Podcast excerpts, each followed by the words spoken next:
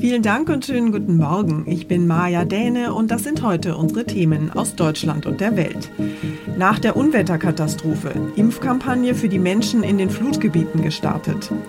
Anstieg der Corona-Zahlen. Vor allem Jüngere zwischen 15 und 34 Jahren stecken sich mit dem Virus an. Und Startschuss in Tokio. Die Olympischen Spiele in Japan werden heute offiziell eröffnet. Nach der Flutkatastrophe laufen die Aufräum- und Rettungsmaßnahmen inzwischen auf Hochtouren und die Schäden sind riesig. Allein im Kreis Ahrweiler in Rheinland-Pfalz wurden unter anderem 62 Brücken zerstört. 19 Kindertagesstätten und 14 Schulen sind stark beschädigt. Ein Riesenproblem ist jetzt die Entsorgung der Trümmerberge. Mehr als 150 Menschen werden allein in Rheinland-Pfalz noch immer vermisst. Insgesamt sind in den Hochwassergebieten mindestens 175 Menschen ums Leben gekommen. Und jetzt könnte es erneut Starkregen geben. Die Menschen in den Flutgebieten schauen mit Sorge auf die Wetteraussichten für das Wochenende.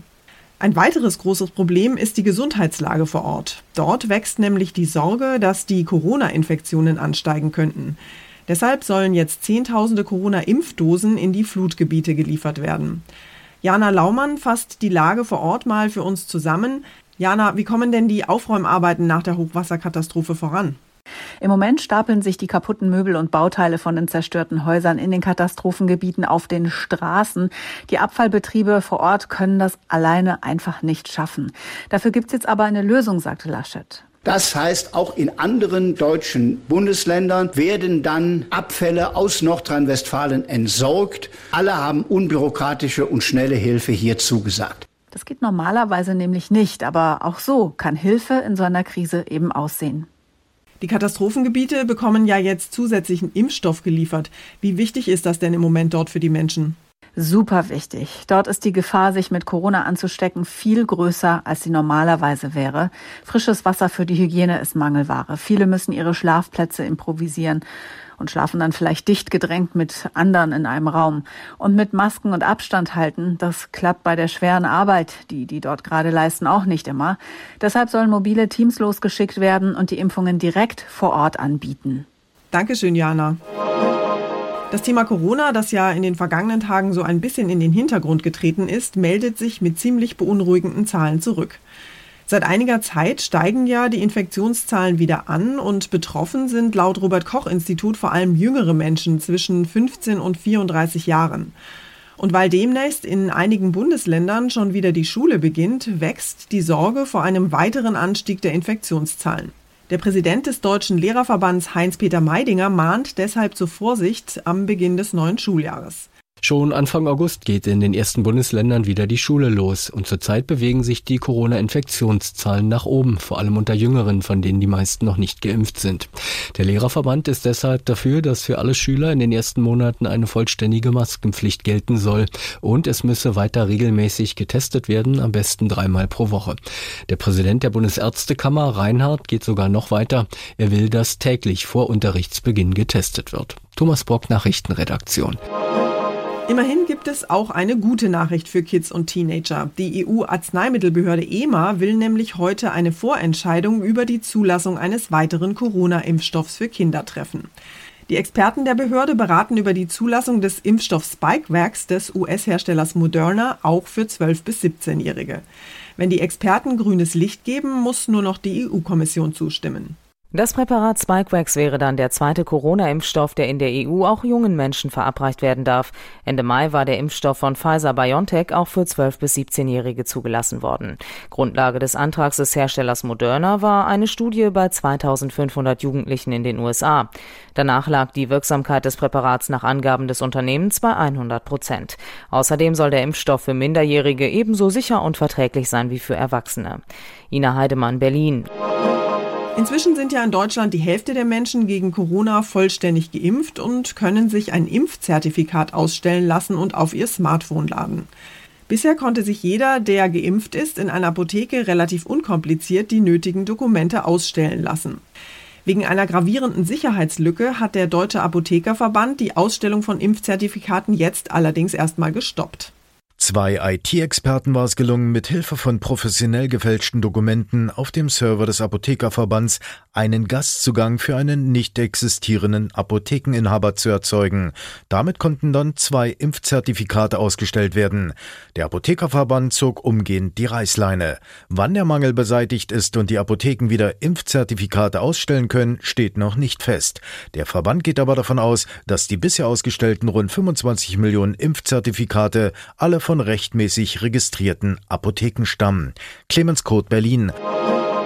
Und wir schauen noch nach Japan. Mit einjähriger Verspätung werden heute die Olympischen Spiele in Tokio eröffnet. Die feierliche Zeremonie läuft allerdings wegen der Corona-Pandemie erstmals vor fast leeren Rängen ab. Nur knapp 1000 Ehrengäste, darunter Japans Kaiser Naruhito, dürfen dabei sein. Das olympische Feuer ist am Ziel. Die Fackel wird hier in Tokio am Abend ins Olympiastadion getragen vor rund 1000 Ehrengästen. Der wohl bekannteste, Frankreichs Präsident Macron. In Paris finden die nächsten Sommerspiele statt. Ansonsten wird die Feier längst nicht so spektakulär wie sonst. Viele Athletinnen und Athleten verzichten sogar und bleiben im olympischen Dorf. Das deutsche Team wird diesmal von einem Duo angeführt. Wasserspringer Patrick Hausting und Beachvolleyballerin Laura Ludwig tragen die Fahne. Ansonsten hat Corona die Spiele fest im Griff. Die Bevölkerung lehnt die Austragung zum größten Teil ab. Bislang gibt es rund 100 Corona-Fälle in Verbindung mit Olympia, trotz strengster Regeln. Aus Tokio, Thomas Bremser. Unser Tipp des Tages heute für alle, die bei ihrer Urlaubsreise medizinisch auf Nummer sicher gehen wollen. Manche sind ja schon im Urlaub, andere packen gerade und wieder andere sind noch in der Planungsphase. Für alle Reiselustigen ist aber klar, egal ob Zug- oder Flugreise, Hotelunterkunft oder Städtetrip, es gelten überall die bekannten Corona-Vorsichtsmaßnahmen. Vor der Abreise sollte man allerdings auch andere mögliche Gesundheitsrisiken im Reiseland abklären und sich entsprechend vorbereiten. Wir haben mal mit Professor Thomas Jelinek vom Berliner Zentrum für Reise- und Tropenmedizin über die wichtigsten Gesundheitstipps auf Reisen gesprochen. Herr Professor Jelinek, was gehört denn unbedingt in die Reiseapotheke in diesem zweiten Corona-Reisesommer? Naja, wir haben ja keine Medikamente, die man speziell gegen Corona mitnehmen könnte. Da gibt es ja nichts, das wirklich nachgewiesenermaßen wirkt. Insofern ist eine normale Reiseapotheke, die man sonst auch dabei hätte, eigentlich völlig ausreichend. Es hilft ungeheuer, wenn man geimpft ist gegen Corona, weil dann eigentlich nichts passieren kann. Also mit wenigen Ausnahmen haben wir ja bei Geimpften keine schweren Verläufe. Das ist die beste Situation. Wenn man nicht geimpft ist, muss man natürlich die, erst recht die üblichen Regeln einhalten, also Abstand etc. Sollte sich aus größeren Menschenansammlungen raushalten und sollte sich halt kurzfristig auch informieren, ob sich vor Ort äh, irgendwas ändert, ob die Zahlen hochgehen. Was sind denn eigentlich jenseits von Corona so die häufigsten Gesundheitsprobleme im Urlaub? Ja, das ist im Moment der Punkt, den wir versuchen zu machen. Es gibt eben nicht nur Corona, bei weitem nicht. Ne? Und gerade bei Reisen sind ja so die, die traditionellen Probleme, die man hat. Also zum Beispiel Sonnenbrand, Durchfall und Mückenstiche, die sich dann infizieren und ähnliches äh, viel, viel häufiger. Und darauf sollte man sich natürlich auch vorbereiten. Äh, Mücken können auch Krankheiten übertragen. Je nach Land kann das mal mehr oder weniger relevant sein. Im Mittelmeer nicht so, weiter weg sehr wohl ein Problem, dass dann Dinge wie Denguefieber etc. übertragen werden. Also darüber sollte man sich auch informieren und entsprechend äh, auch vorbereiten, also guten Mückenschutz mitnehmen, guten Sonnenschutz, Mittel gegen Reisedurchfall mitnehmen und ähnliches. Was ist denn mit Impfungen? Braucht man die nur für exotische Länder? Da ist bei ganz vielen Ländern, auch am Mittelmeer, die Hepatitis A-Impfung, also die infektiöse Gelbsucht, absolut sinnvoll. In Süditalien ist das Risiko, sich eine Hepatitis A zu holen, etwa achtmal höher als bei uns, wenn Sie äh, auf dem Markt irgendwas kaufen und ähnliches. Also da brauchen wir nicht so weit wegfahren für. Ähm, und diese Impfungen sind sehr effektiv und sehr sicher. Die gehen wir schon viele Jahre. Also da kann man schon, sollte man schon auch schauen. Und auch bei uns, wenn Sie sich die äh, Frühjahr-Sommer-Meningoenzephalitis anschauen, also die FSME, die im Süden Deutschlands äh, Zahlen erreicht hat im letzten Jahr, die wir noch nie hatten, weil eben viele Leute in Wiesen und Wäldern unterwegs waren, dann sollte man sich da auch entsprechend schützen durch eine Impfung. Reisemedizinische Tipps vom Experten. Dankeschön, Professor Jelinek. Und zum Schluss laden wir Sie noch zum großen Pizzaessen ein.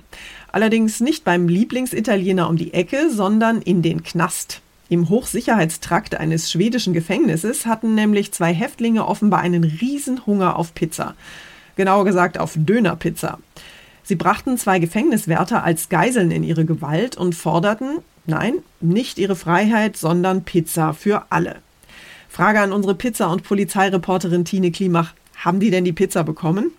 In einem Wort ja, und zwar 20 Pizzen für alle bei denen in der Abteilung. Und da sitzen nur schwere Jungs in dem Gefängnis in Helby. Die beiden Geiselnehmer sitzen zum Beispiel wegen Mordes ein. Aber die hatten offensichtlich ordentlich Hunger und zwar auf Dönerpizza.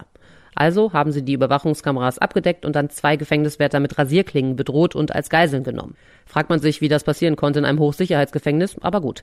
Und tatsächlich, es gibt Fotos, auf denen die Polizisten selbst die Pizzen bei einer Pizzeria abgeholt haben und nach dem Essen waren die Geiseln dann wieder frei. Das war's von mir für heute. Ich bin Maja Däne und wünsche Ihnen ein schönes Wochenende. Tschüss und bis Montag.